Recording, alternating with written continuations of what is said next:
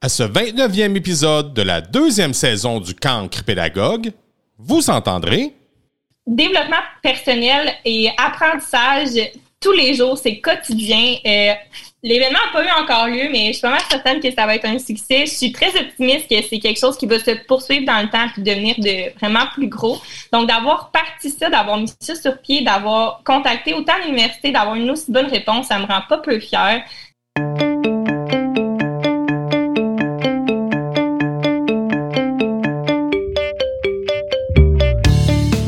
Cette semaine, je m'entretiens avec deux personnes allumées qui sont sur le point avec cinq autres personnes de mettre sur pied dès le mois de mai les Jeux de l'éducation à l'Université du Québec à Trois-Rivières. Une initiative extraordinaire dont huit universités ont décidé de répondre à l'appel. Ces Jeux proposent un moment sympathique où des étudiants pourront faire la mise en commun de la théorie et de la pratique. Je dois vous dire, je suis vraiment heureux que Pearson RP m'ait demandé de rencontrer ces deux jeunes extraordinaires dans le but d'en faire la promotion. Alors, écoutons tout de suite nos deux amis Alexia et Samuel. Bonne écoute!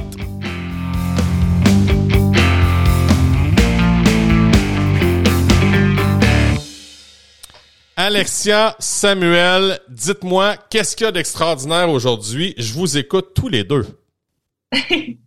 Mais aujourd'hui, on vient parler des Jeux de l'éducation, donc euh, nouvelle compétition euh, en enseignement qui va avoir lieu du 6 au 8 mai euh, à l'UQTR. C'est vous deux qui avez parti ça, les amis? C'est quoi? C'est un projet, ça a parti de loin. Faut qu'on Mm-hmm. s'explique. En fait, on a parti, on s'entend en pandémie, ce projet-là. Euh, quand on est, quand je suis rentré au baccalauréat en, en éducation préscolaire primaire en 2020, puis euh, les deux, on s'impliquait dans notre association étudiante de baccalauréat. Puis, ben, on- n'avait pas, faute de pandémie, mais on n'avait pas beaucoup de choses à faire. Euh, puis on a décidé de se lancer dans un projet pour l'association qui est soudainement devenu beaucoup, beaucoup, beaucoup plus gros que ce qu'on pensait que ça allait être. Donc, on a, euh, de fil en aiguille, on a développé l'idée un peu, qu'est-ce que ça pourrait être. On s'est inspiré des autres compétitions qui se faisaient dans les autres domaines. Puis on réalisait qu'il y avait quand même un, bon besoin, on s'entend, parce qu'il n'y a jamais eu ça euh, dans les sciences de l'éducation, alors que en administration, en communication, ça fait 10, 20, 30, 40 années que ça existe. On se dit, ben, c'est le temps, je pense, qu'on apporte une, un projet similaire en éducation pour les, les futurs enseignants, mais aussi les professionnels euh, en sciences de l'éducation. Donc, on a développé l'idée, puis ça a donné une équipe euh, incroyable avec euh, beaucoup de beaucoup plus d'universités qu'on pensait qui ont embarqué avec nous. Je vous félicite parce que c'est quelque chose que on avait déjà jasé dans mon association étudiante quand j'étais à l'Université Laval. Puis on avait dit Ah non, on n'a pas le temps pour ça. On a un colloque, on a d'autres affaires. Tu sais, on avait comme tassé ça assez rapidement. Puis moi, j'avais ça. J'avais pas ça dans la tête. Je, je trouvais que c'était une bonne idée, mais je l'ai rapidement oublié. Mais vous autres, vous, a- vous allez de l'avant. Écoute, ça doit faire 20 ans qu'on a- que j'ai pensé à ça. Fait que vous autres, vous êtes là-dedans. Je trouve ça extraordinaire. Pourquoi faire ça, Alexia? Puis pourquoi faire ça, Samuel? Ben en fait, moi, euh, j'ai côtoyé beaucoup de gens en administration qui avaient comme quatre compétitions par année.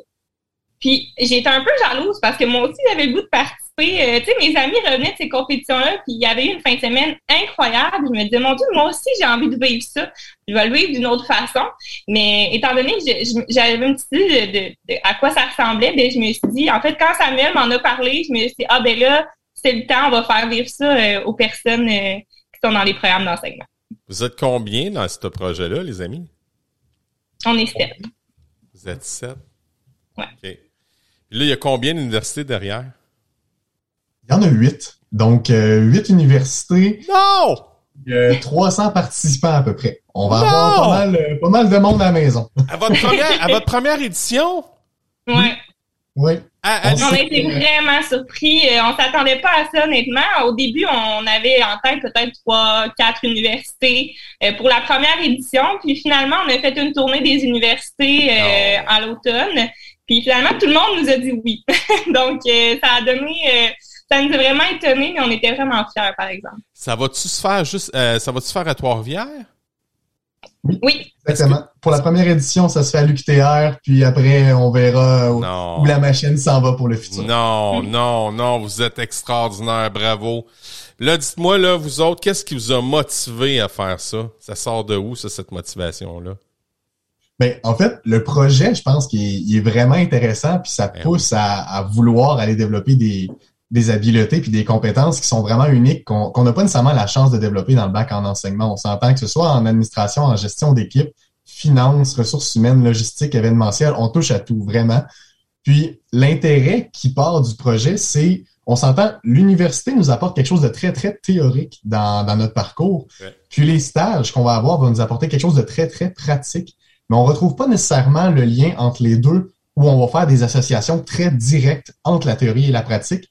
Puis ben les jeux, par le biais des épreuves académiques surtout, ben ça apporte ce milieu-là où on est dans un challenge où on doit mettre à profit nos compétences théoriques pour les appliquer dans un cas pratique.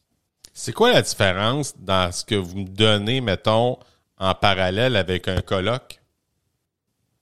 Je pense qu'on est moins axé sur le côté euh, transmission d'informations, vraiment l'apprendre. Puis on met directement les participants dans le rôle d'apprenant. Donc, ils sont, ils sont poussés à apprendre par eux-mêmes avec des éléments qui vont les faire réfléchir. Donc, je pense on a la réflexion quand même qui entre en jeu, mais c'est pas nécessairement le fait de pousser comme dans un colloque qu'on vient l'apporter par, euh, par différents conférenciers, par différentes ressources qu'on offre. On va avoir ça, évidemment. Je pense qu'on va aller chercher un peu le, meilleur de tout ce qui se retrouve dans, dans différents événements comme ça. Mais ce qui est bien, c'est qu'on va mélanger un peu de tout. Donc, ça apporte, euh, pour, pour reprendre les termes en anglais, ça, ça rend un peu un jack of all trades, si on veut. Hey, ça me sidère. Ça me sidère. Mais là, vous êtes tous les deux des, des étudiants à l'UQTR en enseignement préscolaire primaire? Je me suis euh, ben, déplacé. Ben, c'est bon.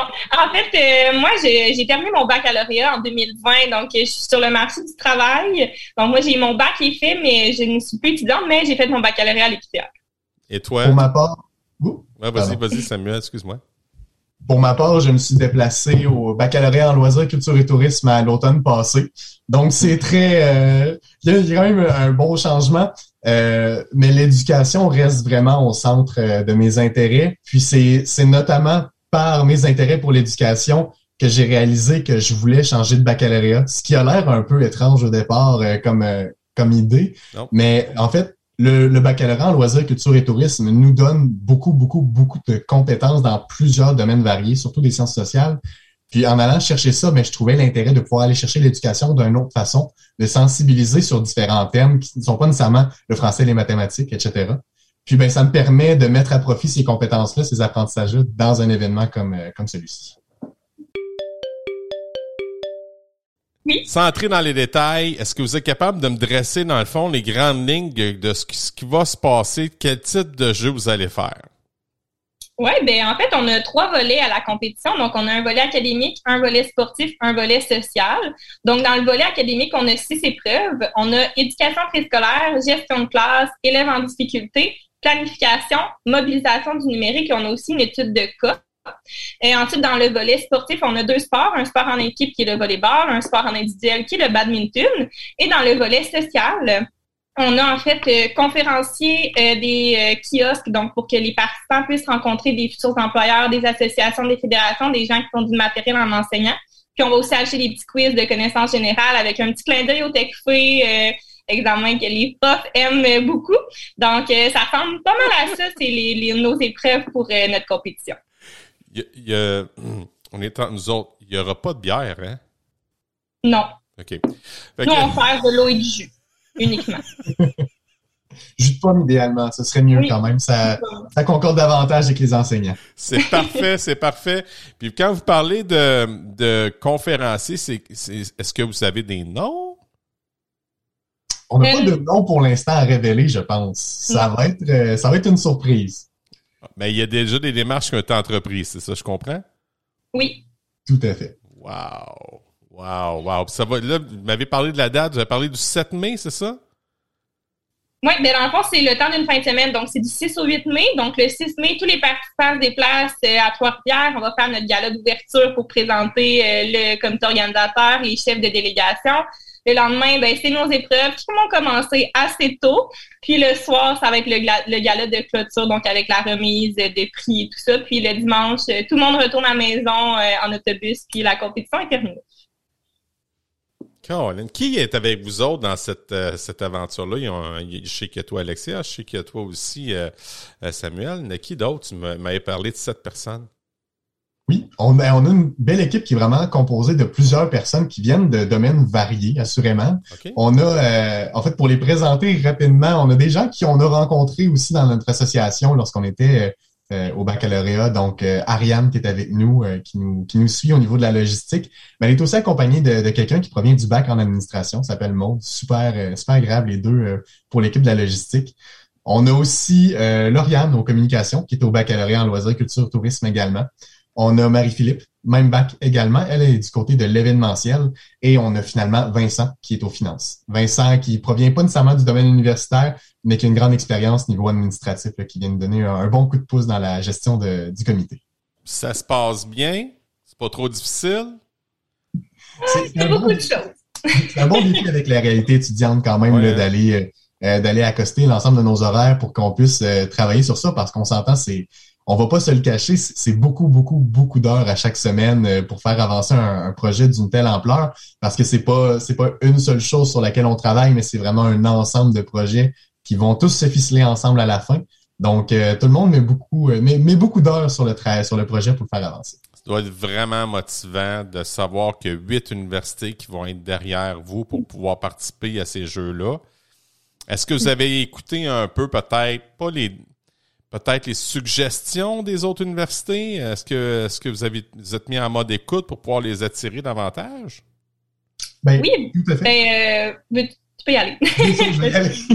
en fait, euh, la manière dont on a décidé de structurer euh, l'organisation, on, on s'est structuré en organisation à but non lucratif puis de la manière qu'on a développé notre euh, structure administrative, c'est en proposant un conseil des délégations qu'on l'appelle. Donc à chaque mois, et maintenant à l'approche de l'événement, c'est plutôt deux semaines, une semaine, on rencontre l'ensemble de nos délégations pour leur montrer les avancées dans lesquelles nous sommes rendus et pour prendre leurs questions et leurs suggestions également.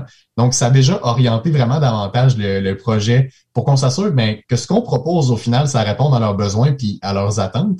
On le fait, on le fait pour nous, oui certes pour monter euh, quelque chose qu'on souhaite qui devienne une tradition dans le futur là, pour, euh, pour l'ensemble du milieu de l'éducation, puis de le faire grossir de plus en plus. Mais avant tout, ça reste aussi pour les futurs enseignants. Donc, en répondant à leurs besoins, je pense que ben, la manière de le faire, c'est en allant écouter les chefferies de délégation, les participants qui vont nous parler aussi de leur euh, rétroaction sur nos idées. Depuis tantôt, vous me donnez des coups, des coups de crochet de gauche. Moi, je voulais, je voulais savoir, quand on parle de gestion de classe, vous allez chercher les idées de qui? Parce que la gestion de classe, ça y va avec l'expérience, les amis, là. J'imagine que c'est pas une histoire de stage 1, stage 2, stage, stage 3, stage 4. Puis après ça, on arrive avec une idée préconçue. Vous devez avoir souvent des mentors, je peux pas croire. Oui, ben en fait, chaque épreuve, pour chacune des épreuves, on s'est associé avec euh, des enseignants, des chargés de cours, des conseillers pédagogiques ou encore des professeurs à l'université. Donc, on leur a confié le mandat à ceux qui étaient intéressés de décrire l'épreuve. Bien sûr, ils étaient accompagnés de nous, euh, mais on leur a quand même laissé la porte euh, assez grande ouverte pour leur, en fait, d'une grande liberté d'écriture. Parce que pour nous aussi, c'est la première édition. Hein? Donc, des fois, on, on, voulait en fait voir ce qui était possible de faire à la prochaine édition, ils pourront voir les ajustements à faire, mais c'est vraiment des, professionnels dans le domaine qui les ont écrits justement pour que ce soit des euh, épreuves qui sont complètes et complexes pour vraiment pousser les réflexions des étudiants assez loin, euh, un petit peu plus loin qu'un examen à choix de réponse, par exemple. Donc vraiment, les amener dans des situations où est-ce qu'ils doivent vraiment se poser la question, ah, qu'est-ce qu'on fait là? Euh, là, ça, ça marchera pas. OK, ça, ça pourrait marcher. Donc, vraiment, d'aller loin dans nos réflexions. Est-ce qu'il y a des est-ce qu'il y a des enseignants, des, professeurs d'université ou des chargés de cours que vous pouvez nommer qui ont participé au projet? Je pense que pour l'instant, on est mieux pas de le nommer. ben ouais, non. La raison, je m'explique pourquoi, en fait. Ce qu'on est allé chercher, on est allé chercher des professeurs vraiment, surtout, ben, surtout au niveau universitaire, par exemple, qui se sont euh, spécialisés dans certains domaines parce qu'on est intéressé à pousser des, des, thèmes en éducation qui sont pas nécessairement parlés dans les universités. Oh, euh, Donc, on va chercher des thèmes qui vont être pertinents pour le parcours puis pour la carrière euh, en enseignement. Mais ça, ça fait en sorte qu'on a des, des thèmes plus précis. Et ces thèmes plus précis-là peuvent être retrouvés chez nos, euh, chez nos concepteurs d'épreuves. Donc, on va pas les nommer pour l'instant. Oh, tableau. Ouais, vous êtes, euh, vous êtes des, vous êtes bons, vous êtes bons, garder des choses secrètes, euh, les amis. Euh, mais, mais par contre, c'est des personnes probablement qui sont dans le milieu des, des, sommités, si je peux croire. On pourrait dire ainsi. OK, parfait, parfait. Fait que j'ai bien hâte. Où est-ce qu'on va entendre parler de ça? Qu'est-ce qu'il en est de la pub? Y a-tu quelque chose? Ça va-tu dans la radio? Ou y a-tu une radio scolaire? Où est-ce que ça va tout ça? En fait, on a eu plusieurs opportunités de, partager les, projets parce que, bon, évidemment, on a nos réseaux sociaux, donc page Facebook, Instagram, notre site web également, qu'on diffuse l'ensemble de, nos informations. Mais du côté des médias, on a eu l'occasion de s'entretenir avec euh, des journalistes, notamment sur euh, les, les, radios ou les journaux étudiants, par exemple, à Montréal. Mais on a également eu l'occasion d'échanger avec, euh, par exemple, le 24 heures. C'est un journal, surtout en ligne, si, si on est familier avec ça. Euh, donc, on a été quand même chanceux jusqu'à présent parce que souvent les médias se sont adressés à nous, sont venus nous demander, nous poser des questions. Donc, on a eu l'occasion de, partager un peu. Puis par le bouche à oreille dans les universités, ben, on s'est fait beaucoup connaître ainsi. Alexia, tu es enseignant? Oui. OK. Euh, en quoi tu penses que ça va améliorer ta pratique? Tout ce que tu es en euh, train de faire là présentement. Là en, en tant, de, en tant qu'organisatrice. Oh, Mais ça amène. Donc, ça amène en fait vraiment un côté de euh, relation humaine qui est vraiment euh, plus poussé que ce que, ce que j'avais l'habitude de faire avant. Donc, en fait, c'est ça. C'est qu'on est vraiment grandi. On va sortir grandir de cette, de cette expérience-là, il n'y a pas de doute. Euh, je pense que pour ce, ce côté-là, ça va vraiment m'amener à améliorer mes communications avec les élèves, euh, potentiellement être plus clair dans mes explications aussi, euh, aussi. En fait, ça, ça a l'air pas important, mais on, ça l'est vraiment beaucoup. Donc, euh, je pense que pour ce côté-là, ça va vraiment me donner un gros plus dans mon enseignement. Samuel, t'aimeras pas ma question. Pourquoi t'as lâché ça, l'enseignement? On a besoin d'hommes! Qu'est-ce qui s'est passé? C'est ce que je me disais aussi lorsque j'ai quitté. Mais voyons, qu'est-ce que je fais? Je baisse les statistiques, mais voyons donc. J'ai quitté parce que l'éducation, j'en suis passionné, mais je pense que l'apport que je peux avoir dans, dans le système d'éducation peut se faire autrement que par le biais des écoles. Euh, j'ai beaucoup d'intérêt pour euh, la, la vie démocratique, puis la sensibilisation à la politique. Puis j'aimerais beaucoup par le biais du loisir, apporter une éducation à la vie citoyenne auprès des jeunes sans nécessairement être dans les écoles. J'ai eu des projets par le passé qui m'ont fait réaliser, euh, qui m'ont fait réaliser ça. Notamment, je travaillais à, fonder un, organisme communautaire à Trois-Rivières qui était pour euh, l'implication citoyenne chez les moins de 35 ans. Puis c'est tous des projets qui m'ont fait réaliser que l'éducation se fait pas seulement par l'école, bien que ce soit essentiel. Euh, puis il y a des thèmes très importants à apporter, mais qui font pas nécessairement partie des programmes ou qui peuvent être moins facilement apportés en classe. Euh, et donc, moi, ces projets-là m'intéressaient, puis c'est eux que je voulais pousser. Donc, c'est ce qui a fait que je me suis réorienté vers le loisir parce que avec un bac comme ça en poche, je peux aller à peu près où je veux. Vrai, c'est pas fou ce que tu viens de dire là. Puis j'ai un de mes amis qui s'appelle Jean-Philippe Giroux, qui a fait le même, le même parcours que toi. Et si ma mémoire est bonne, il est, il est, dans une. Je me rappelle pas, Colin. Il, va maïr, il va maïr. euh, il, il, fait des, des, compétitions avec les STEM. La robotique avec Lego, tout le kit. Il fait ça à grandeur du Québec. C'est un des directeurs qui dirige ça. Puis lui fait venir, dans le fond, des personnes ressources dans les écoles pour aider les enseignants, les accompagner dans cette compétition-là. Est-ce que tu dis, dans le fond, ce que tu es en train de vivre là, Samuel, c'est un, c'est vraiment, tu es en train de vivre à peu près le même parallèle que mon ami, mon ami Jean-Philippe vit avec son travail de loisir, puis en est maintenant un des dirigeants. Est-ce que tu as envie de faire quelque chose comme ça dans, le futur, ou c'est vraiment vraiment politique que tu te lances? C'est un projet, la robotique à voir, mais c'est un projet qui m'intéresse définitivement, puis je veux pousser mes limites je pense que c'est l'avoir de l'ambition dans une carrière comme ça, même en enseignement, je pense que c'est, un idéal à avoir parce qu'on va toujours se remettre en question sur nos pratiques. Puis ben, l'idée, c'est d'avancer autant qu'on peut. Donc, en proposant des projets comme ça ou en développant, par exemple, des compétitions en grandeur du Québec, ben, on réalise qu'en fait, c'est nos ambitions vont vraiment déterminer qu'est-ce qu'on est capable de réaliser. Puis d'aller pousser comme ça, ben, de dire, hey, une compétition en robotique, en éducation, est-ce que ça peut se faire? Ben, pourquoi pas? Qu'est-ce qui nous empêche de le faire? Puis je pense c'est de le faire connaître le projet, puis même s'il commence plus petit, ben des projets comme ça, ça, ça a un apport très, très important sur un parcours euh, d'un élève, puis ça change vraiment la donne dans, dans qu'est-ce qu'il va apprendre, parce que l'école va apporter des choses souvent dans un, un enfant ou un adolescent, disons, qui n'a pas nécessairement la chance d'avoir à la maison, dans le parascolaire ou dans les activités sociales. Donc, d'aller, il faut des gens aussi à l'extérieur de l'école pour valoriser des, des, activités vraiment spéciales qui vont être significatives aussi dans le parcours. Hmm. Alexia, toi de ton côté, là, tu savais que tu étais en train de t'ouvrir des portes tout grandes dans ce merveilleux monde d'éducation. Je sais qu'il y a une rareté, là, parce que on en cherche, on en cherche, on en cherche des enseignants. Mais des mm-hmm. enseignants allumés, ça sera pas trop long. J'ai comme l'impression qu'on va venir te chercher. Ben, c'est sûr que je m'en tirerai pas, là. L'organisation d'événements, c'est vraiment quelque chose qui me, qui m'allume. Euh, j'ai beaucoup de plaisir à faire ça. Donc, être enseignante aussi. Euh, donc, idéalement, là, dans un monde parfait, j'aimerais ça être en mesure de combiner les deux. Euh, je pense que ça ferait vraiment un métier incroyable pour moi. Reste à voir ce, ce, que ça va donner, mais c'est vraiment mon objectif, là, de, de, de combiner le tout. Vous êtes une génération qui est pour moi super intrigante. Je m'explique, je m'explique parce que euh, vous avez accès à beaucoup d'informations plus que moi je l'ai eu. moi je suis né en 76, fait que ça traduit un peu mon âge là. Mais il y avait tu sais l'explosion des informations, moi je l'ai vraiment vécu en 2008 là, quand il y a eu l'apparition de Facebook. Mais vous autres vous êtes nés encore plus dedans. Est-ce que dans le fond, croyez-vous que l'éducation va continuer de mouver à une si grande vitesse comme on le vit présentement? Je pense que ça va évoluer rapidement parce que les nouvelles technologies sont appelées à changer la société très rapidement. Par contre, l'éducation va surtout venir jouer un rôle de modérateur, j'ai l'impression. C'est d'apprendre à jouer un peu dans, comme d'établir le bac à sable, de faire comprendre aux élèves, aux étudiants, c'est quoi le bac à sable auquel tu as accès, toutes les informations, mais on le voit déjà comment jouer contre la désinformation, comment aller trouver les bonnes informations, puis comment les utiliser à notre avantage. Je pense que c'est là que le milieu de l'éducation va devenir euh, très important, qui va jouer un rôle majeur.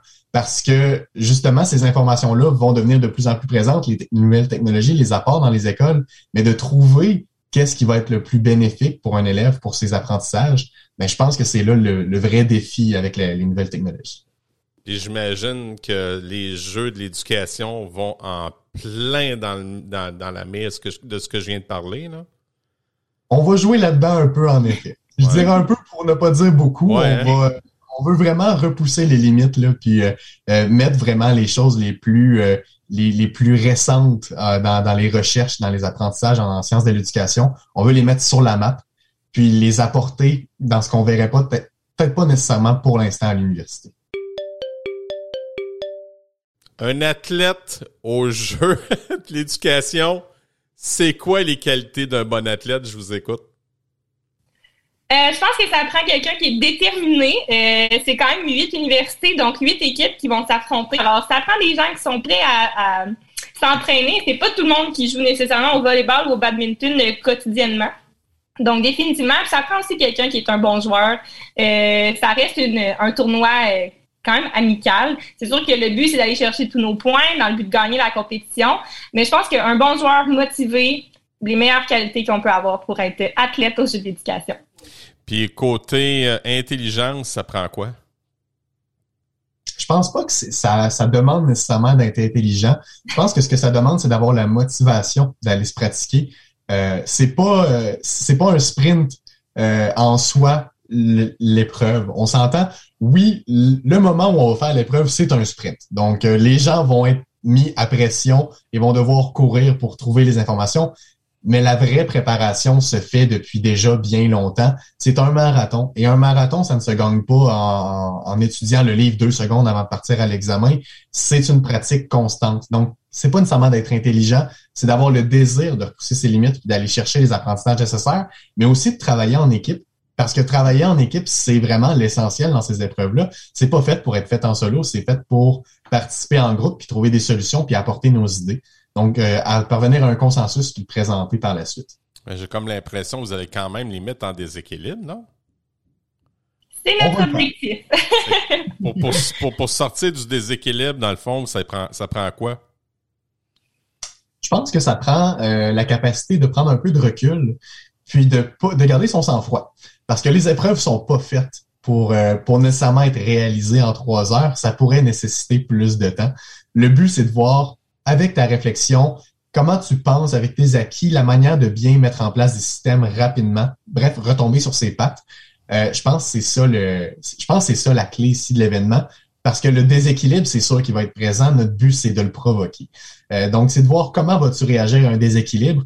Puis je pense qu'il y a rien de plus, euh, il y aurait plus, il y a rien de plus naturel que que ça pour donner un peu un exemple de qu'est-ce qui va se passer dans une classe. Parce que dans une classe, c'est juste ça, des imprévus, des déséquilibres, puis apprendre à les gérer. Donc, euh, je pense qu'il est là le défi, puis c'est un peu la manière qu'on l'apporte dans, dans notre compétition. Y a-tu de la place à l'intuition?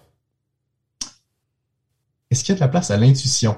Euh, je pense que oui. Oui, moi, Par contre, l'intuition, ça vient beaucoup dans la liberté puis dans la créativité, la manière dont on va approcher notre réponse à l'épreuve. Parce qu'il n'y a pas nécessairement de réponse clé, parfaite, toute faite, qui est attendue avec un cahier de correction. On veut voir comment vas-tu te débrouiller. Donc, ton intuition va jouer, oui, mais comment est-ce que tu es capable de lier ton intuition aux acquis théoriques pour nous prouver que tu comprends un peu la game puis que tu es capable d'aller faire des liens dans, le milieu? Vous allez pousser les athlètes à sortir de la boîte, je peux pas croire, là. Ben, c'est vraiment ça l'objectif. On veut pas que ce soit quelque chose de facile. On étudie une semaine, c'est beau, on répond. C'est vraiment le but, c'est de pousser. Puis comme le dit Samuel, dans une classe, tu peux pas te préparer d'avance oui, tu as une certaine planification, mais il y a peut-être un élève ce matin qui va se réveiller puis il va être grincheux. il va rendre ton cours difficile. Ben, c'est à ce moment-là, il faut que tu trouves des solutions pour que cet élève-là, ben, il coopère, puis il participe, puis que ça se passe bien. Fait que c'est un peu ça le, même principe, donc de créer un déséquilibre, puis de déstabiliser, puis de s'assurer justement qu'il trouve des solutions. Moi, je vis le jeu des les Olympiques, les Olympiades d'éducation à tous les jours dans ma job d'enseignant. J'ai des mhm. défis au quotidien. OK, il m'arrive des choses dont j'ai jamais pensé. Ça fait 20 ans que, que j'enseigne. Puis j'apprends encore de mes élèves. OK? Puis j'apprends, puis j'adore ça. Vous venez de toucher une corde sensible chez moi. Euh, de ne parce que tu sais j'ai appris j'ai appris que mon ami Maxime Pelcha que j'ai eu en, entrevue il travaille pour Card 21 je sais pas si vous connaissez un peu. Oui. puis Maxime on lui a parlé aussi dans le cadre des jeux. Oh parfait. Ah, il va être là? Euh, non il sera pas là par exemple malheureusement. Mais, mais il disait ce qu'il disait il disait qu'on parle de plus en plus de formation initiale. C'est-à-dire mm-hmm. que le baccalauréat est une formation initiale la formation continue, ça n'arrête pas. Puis pour se tenir à la page, mais je pense que vous venez d'ouvrir de, une super de belle porte par les jeux d'éducation. Je vous félicite.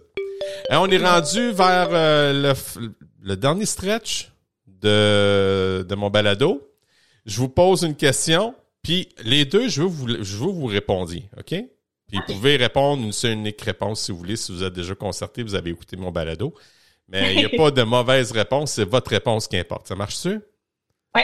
OK. Pour Alexia et Samuel, l'éducation, c'est? Ben, l'éducation, je pense, c'est beaucoup une idée de partage, puis de transmission des connaissances, oui, mais c'est un lieu où on est vraiment le. Ben, je dis un lieu parce que je prends l'école comme, comme lieu d'apprentissage, mais l'éducation, c'est tellement plus que ça.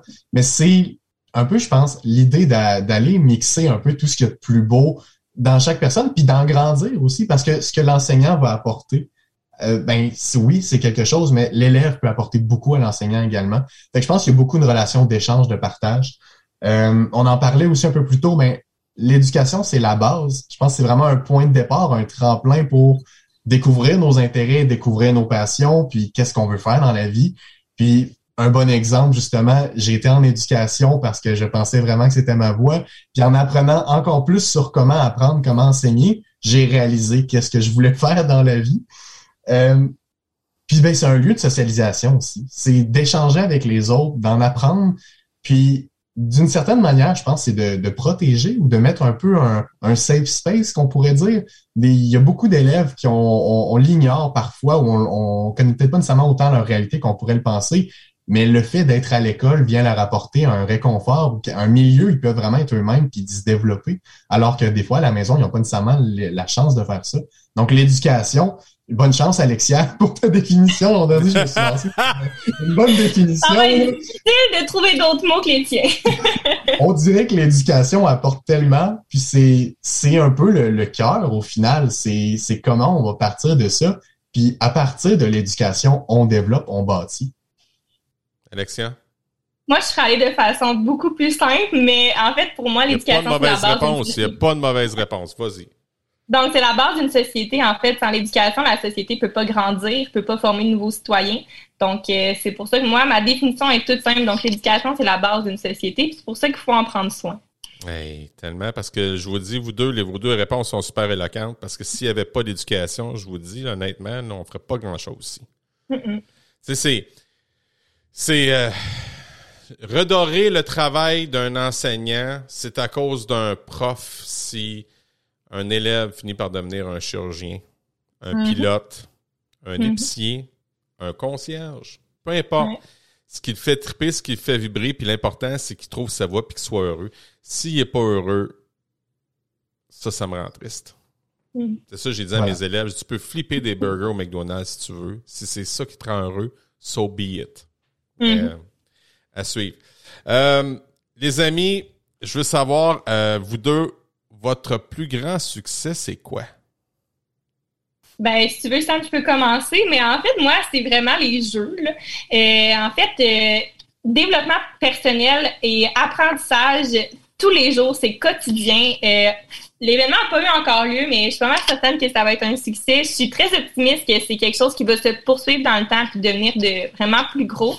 Donc, d'avoir parti ça, d'avoir mis ça sur pied, d'avoir contacté autant l'université, d'avoir une aussi bonne réponse, ça me rend pas peu fière.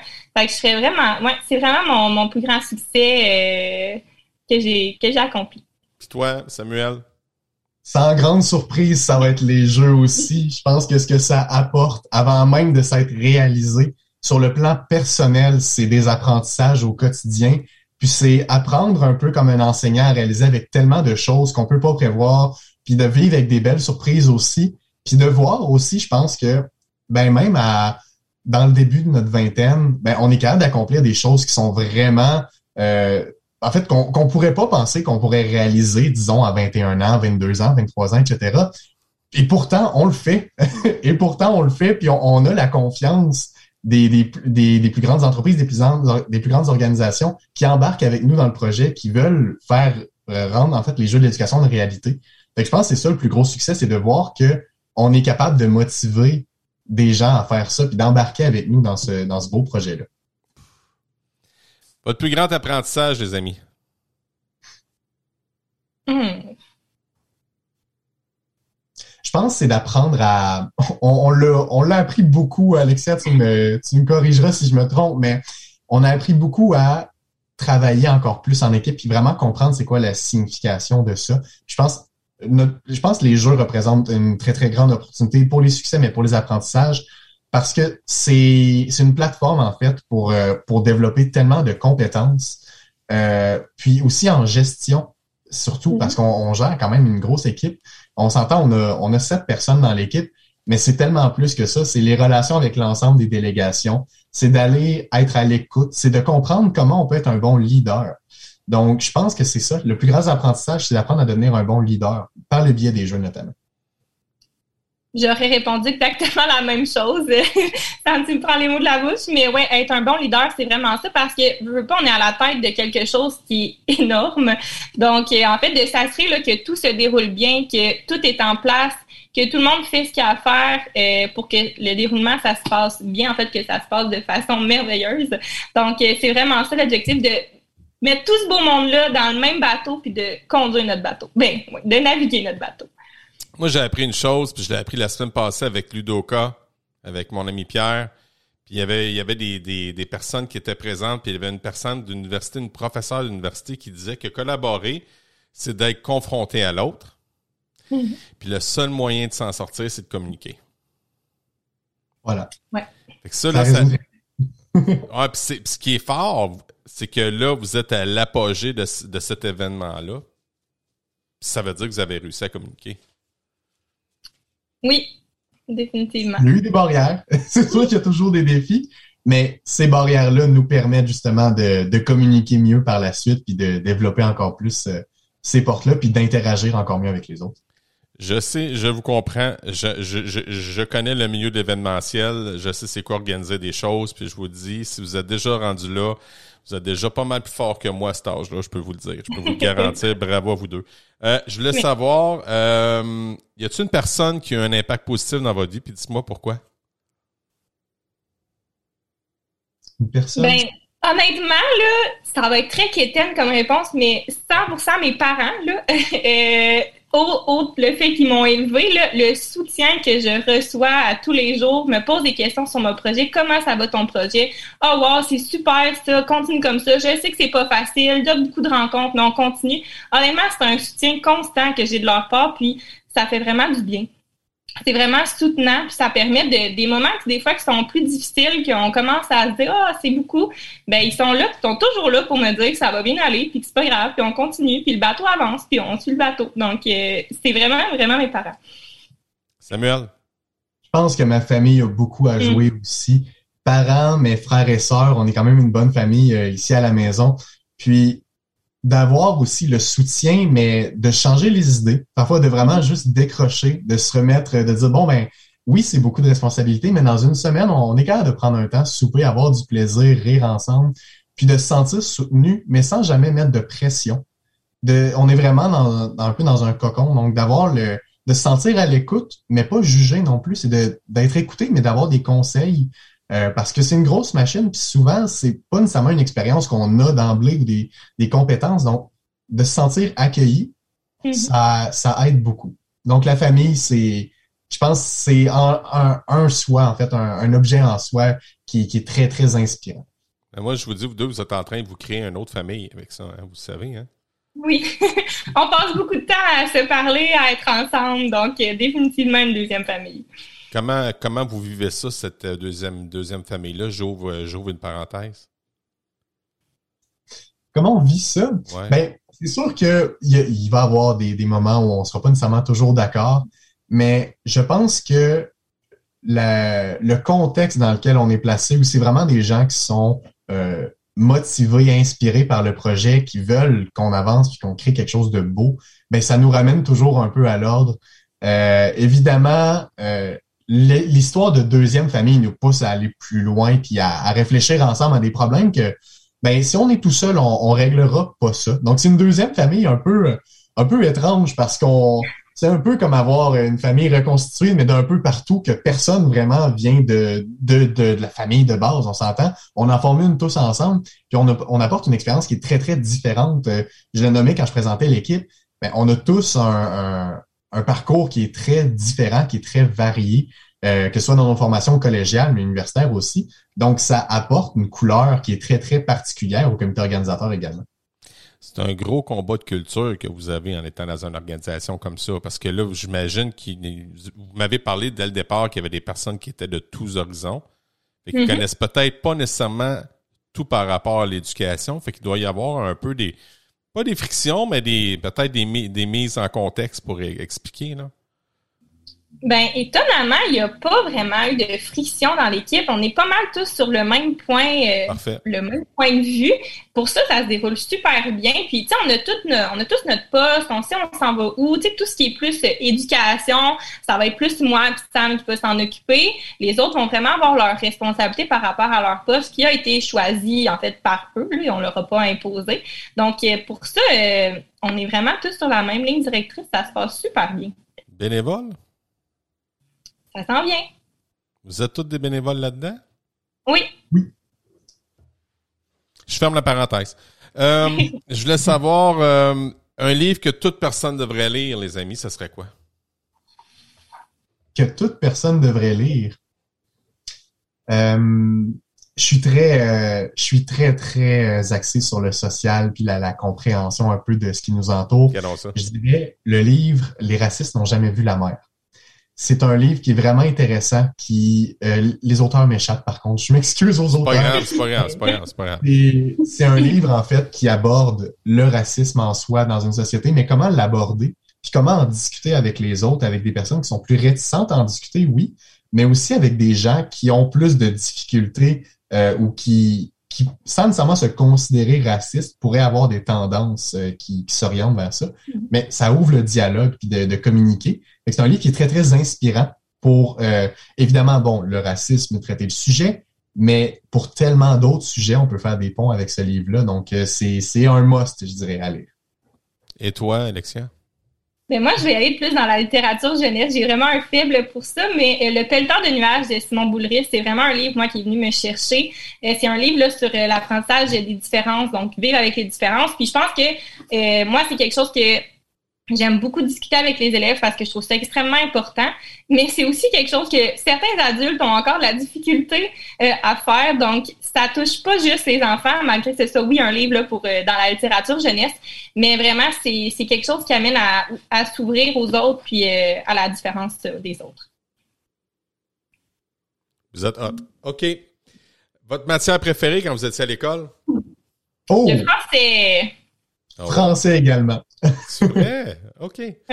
Ma dernière question. Quand vous étiez à l'école, les amis, est-ce qu'on vous a déjà considéré ou vous êtes déjà considérés comme des cancres, c'est-à-dire des élèves paresseux ou mauvais élèves, ou encore aigles, c'est-à-dire des élèves brillants ou intelligents? Ah ben, je vais y aller. En fait, euh, moi, au primaire, euh, j'étais plus aigle, euh, vraiment plus à mon affaire. Rendu au secondaire, relâchement, un petit peu plus cancre. Donc, euh, ça ressemble à ça. J'ai pas mal été des deux côtés de la médaille, mais j'ai fini mon secondaire plus aigle. Il y a une petite phase dans mon secondaire qui était plus, euh, plus relâchée. Samuel? J'ai été aigle très, très longtemps. Euh, un peu à la même manière qu'Alexia, vers la fin de mon secondaire, j'ai eu une petite tendance cancre et je suis retourné à mes vieilles habitudes. Donc, je suis revenu aigle assez rapidement. Puis, ça m'a pas quitté depuis. Les amis, j'espère que, j'espère, j'ai juste un souhait. J'ai un souhait que les jeux d'éducation déséquilibrent tellement de profs, de futurs profs, pour qu'ils deviennent de meilleurs praticiens, puis qu'ils puissent continuer à ouvrir leur, horizon pour être de, pas, pas, pas nécessairement compétents, mais peut-être sensibles à la différence, mm-hmm. à l'intelligence des autres, puis aussi, ben, pour être des meilleurs accompagnateurs. Merci mhm. d'avoir fait ça, les amis, c'est super. Ben, tout le plaisir est pour nous, en fait. c'est ce qui met un terme à ce 29e épisode de la deuxième saison du Cancre Pédagogue. La semaine prochaine, je m'entretiens avec un des professeurs associés du département de chimie et de biochimie et physique. Il est aussi physicien médical au Centre intégré universitaire de la santé et des services sociaux de la Mauricie et Centre du Québec. Nous allons même parler de philosophie et du développement de la pensée critique. Un merci spécial à mon frère Bob pour cette merveilleuse mélodie et un merci spécial aussi à Pearson RP pour votre indéfectible appui. Et avant de vous quitter, j'aimerais vous dire Hey guys, think love! Salut tout le monde, à bientôt!